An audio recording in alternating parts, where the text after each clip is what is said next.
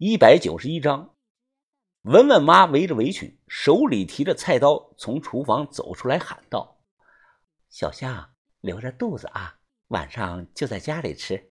我给你炖了猪蹄儿。”我还没有说话呢，文文的老爸抢着话就说道：“婆娘啊，别老打岔吧，你没看到我们爷俩正在研究古董啊？”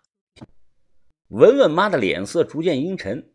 他慢慢的举起了菜刀，你什么意思啊你？哦哦，我我没什么意思啊，老婆你辛苦了，辛苦了。听到这话，文文妈这才放下了菜刀，骂骂咧咧的又进了厨房。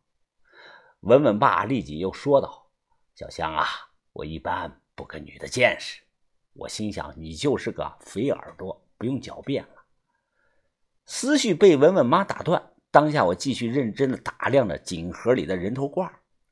呃，小香啊，你看出来什么吗？这东西啊，去年我找博物馆的专家鉴定过，专家说啊，年份不太老，说古代没有这种器型，是臆造品啊。伯父，你信我的话，还是信专家的？啊，小香啊。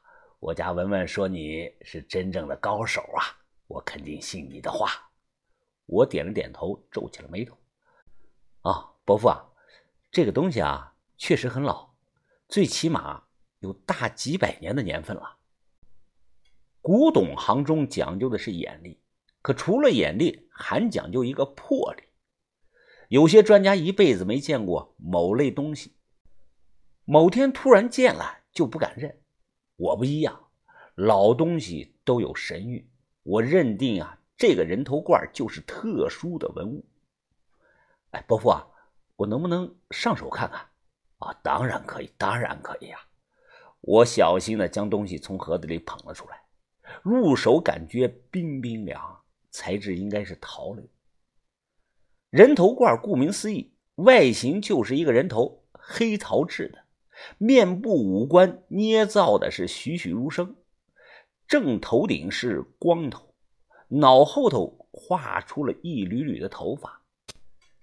天灵盖上做了个提钮的盖子，用手这么轻轻一提，便打开了这个脑瓜子，看着无比的别扭和诡异。哎呀，想了想啊，在古代什么人每天会用这种东西啊？它是用来装什么的呢？有句歌词是“掀起你的头盖骨”，可能啊，这个东西就是原型。没看之前，我以为会是兵马俑头那类东西，没想到啊是这样式的。文文的爸他看着我，小香啊，你看这个东西是做什么用的呀？我哪里知道啊？但我不想丢面子。啊，呃，这个东西啊，可能是古代人装瓜子皮用的吧？装瓜子皮？我点了点头，啊，对，就是装瓜子皮，呃，就像这样用。我坐在椅子上演示，将人头罐用腿夹住，打开盖子，做了一套嗑瓜子的动作，十分的方便。啊，伯父，这个东西是怎么得来的？文文的爸哦了一声，回忆的说道：“哦，呃，前年吧，那天是周日，早上五点多。”我去古玩市场逛早市，看市场的老熊啊，他的摊子上摆了这么个东西，于是我就花了三千块钱买了下来了。那老熊他又是从哪儿得来的这个东西啊？我追问着。文文爸摇头说不清楚，不料他又赶忙说道：“哦，老熊啊，他现在呢还在古玩市场摆摊呢，哎，不远，要不咱爷俩去转一转？”去问问他不就清楚了吗？我都不认识的东西，肯定大有来头。迫切的想搞清楚这人头罐到底是干什么用的，于是便跟着文文爸去了古玩市场，找那个姓熊的卖家。早年康定哪里有古玩市场呢？就是个菜市场，一半卖菜，一半卖古董。印象中，从市场出来能看到折多河，河边沿岸的土路上。全是摆摊卖这个君子的老头老太太。进了市场，文文爸领着我是七拐八绕的。他突然喊道：“啊，哎，老熊啊，老熊，哎呀，你怎么今天收摊这么早啊？这个老熊啊，五十多岁，肚子大的就像是个孕妇，满脸胡子拉碴的，一副不修边幅的粗人形象。啊，老王啊，你怎么有空过来了？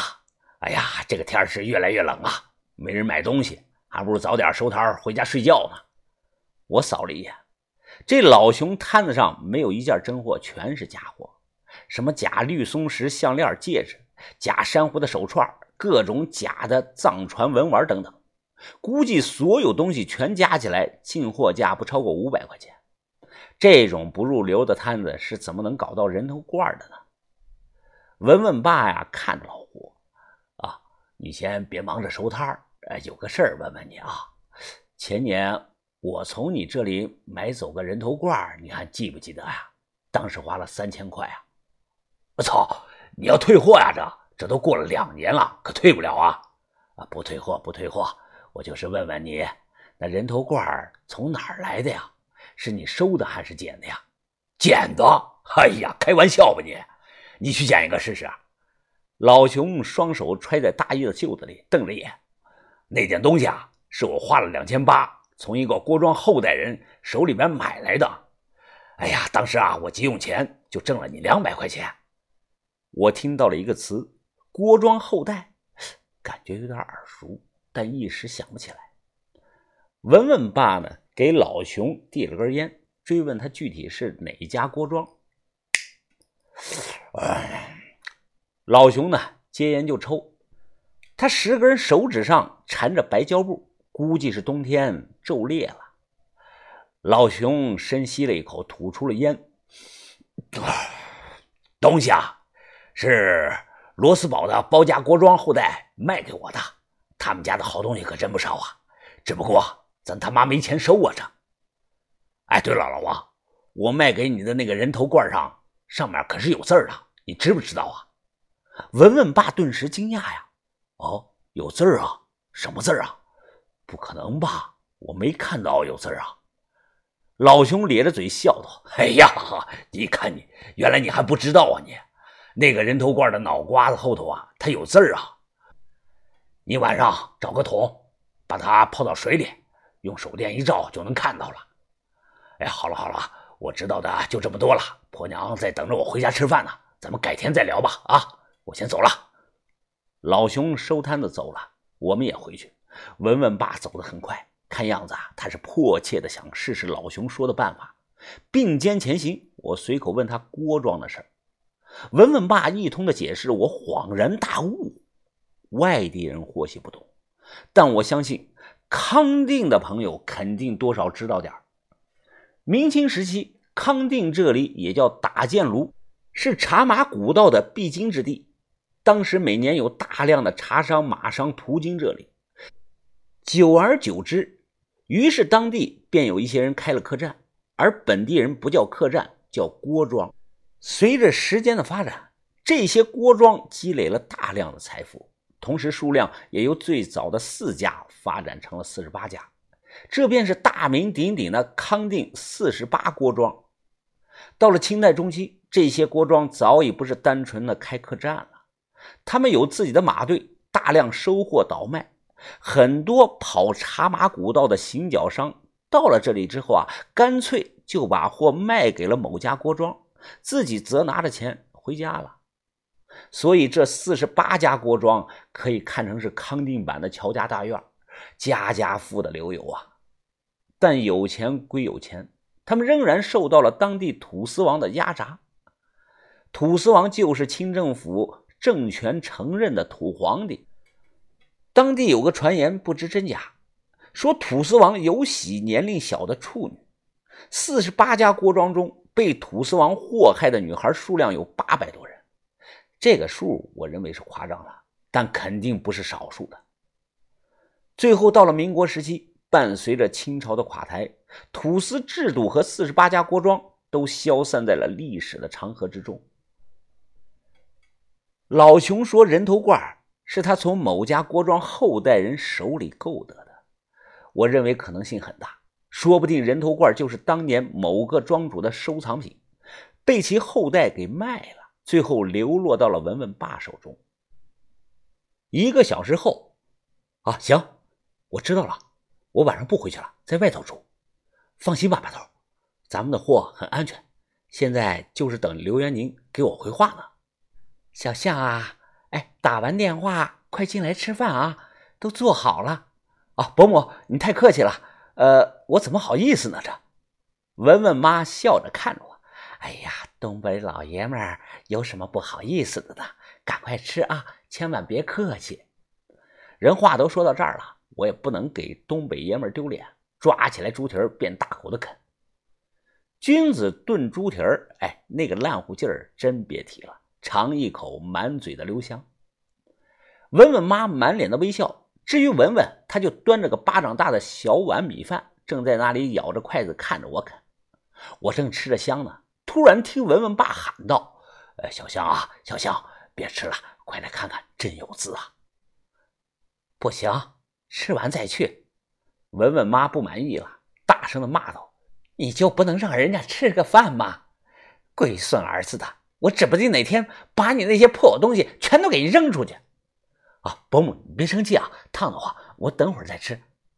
跑过去，看到文文爸正蹲在卫生间的地上，人头罐整个泡在水桶中。他用手电一照，看到人头罐的盖子上真有字啊，真是奇了。思来想去，我觉得可能是用古代某种特殊的燃料写上去的。以前打仗传密信也会用类似的办法。小香啊，我的眼神不太好啊。你看看这都写的什么啊？我尝试的念叨：“呃，玉阁营，下旧俗，限时三日，违者格杀勿论。天授礼法，严做四年颁令。”念完后，我自己都呆住了。我知道这人头罐是什么东西了，这他妈是件国宝啊！这是。